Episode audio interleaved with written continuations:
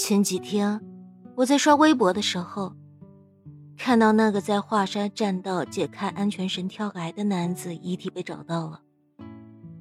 他随身带着的背包里，没有任何有效证件。这个在众目睽睽之下放弃生命的男人，甚至连姓名都不愿让我们知晓。生命未免太脆弱，一瞬间的选择。就意味着属于那个人的未来几十年都再也不会发生。他选择把时间终结在最崩溃、最悲苦、最失意、最无奈，也最无路可逃的那一个瞬间，并且再也不会有发生转机的余地。明明可以过得去的沟壑险滩，他不要过了。明明多走几步就可以看得见的平坦之路，他不想走了。人生该有多难呢？是衣不裹体，食不果腹，带来了挥之不去的羞耻；还是飞来横祸，遭遇劫难，带来了无法排解的崩溃？这个世界比我们想象的残酷多了。贫穷。疾苦、灾难，这些可怕的字眼，总有人在经历着、挣扎着。最近朋友圈很多人都在转发七零七分考入北大的河北女孩写的“感谢贫穷”的文章，里面有一句话让我感触很深。这个年纪不大的小女孩写道：“贫穷带来的远不止痛苦。”挣扎与迷茫，尽管它狭窄了我的视野，刺伤了我的自尊，甚至间接带走了至亲的生命，但我仍想说：谢谢你，贫穷。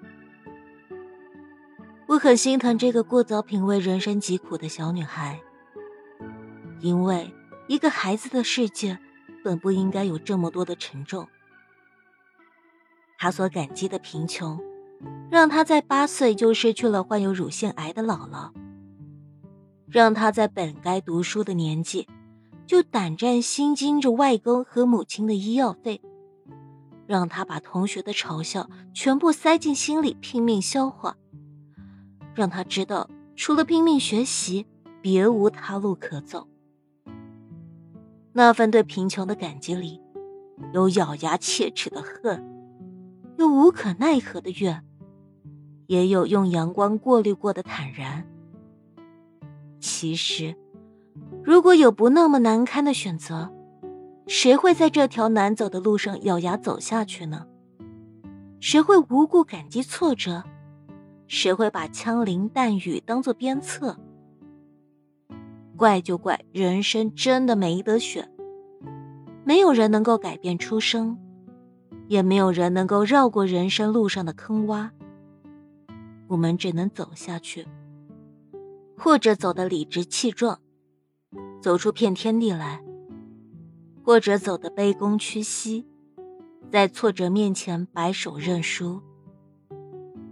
可是总归是要走的，因为纵身一跃，终归是逃避，心中仍旧是遗憾，而只有努力往前走，才有可能拥有希望。想起我一直很欣赏的一个女同事，她三十一岁，干练、果断、乐观。我们相处时间不长，但和她一起工作，总能被她清晰的思路所折服，也能被她强大的抗压能力和乐观的心态感染。我一直以为她是天生的乐天派，过了很久才知道。这个好像永远在开心笑着的姑娘，曾经有一年的时间，都在和抑郁症做斗争。她没跟我提起抑郁的原因，但和我讲了讲她在那一段时间的状态。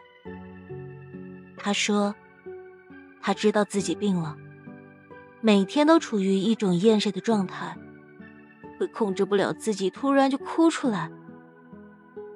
她去看了大夫。从医院拿回了治疗抑郁症的药，但那些药他最终一颗都没有吃，因为他的意志告诉他，不能够走上一条错的路。更重要的是，他不想因为自己让上了年纪的父母难过。后来，在不断见心理医生、扩大社交生活的过程中，他渐渐好了起来。他跟我说。抑郁症就像是生活和自己开的一个玩笑。曾经以为天都要塌了，可后来发现，天还是在那里，只不过是自己长高了。我真的很感激那些从磨难中走出来，还能够谈笑过去的人，因为他们让我知道，人生总有疾苦，我们只能往前走。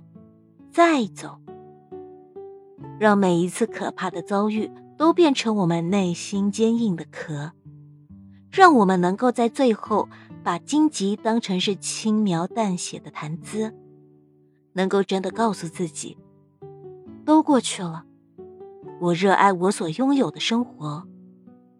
最最重要的是，他们让我看到了，比现在更难走的路，有人走了过来。比我所经历的更离谱的遭遇，有人扛了下来。人生真的很难，可是我还是希望我们能够多等一等，多看一看，多拼一拼。因为哪怕暴雨接连下了无数个日夜，但艳阳出现后的彩虹，也值得我们去感叹。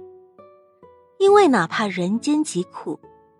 也许最终也会有个苦尽甘来。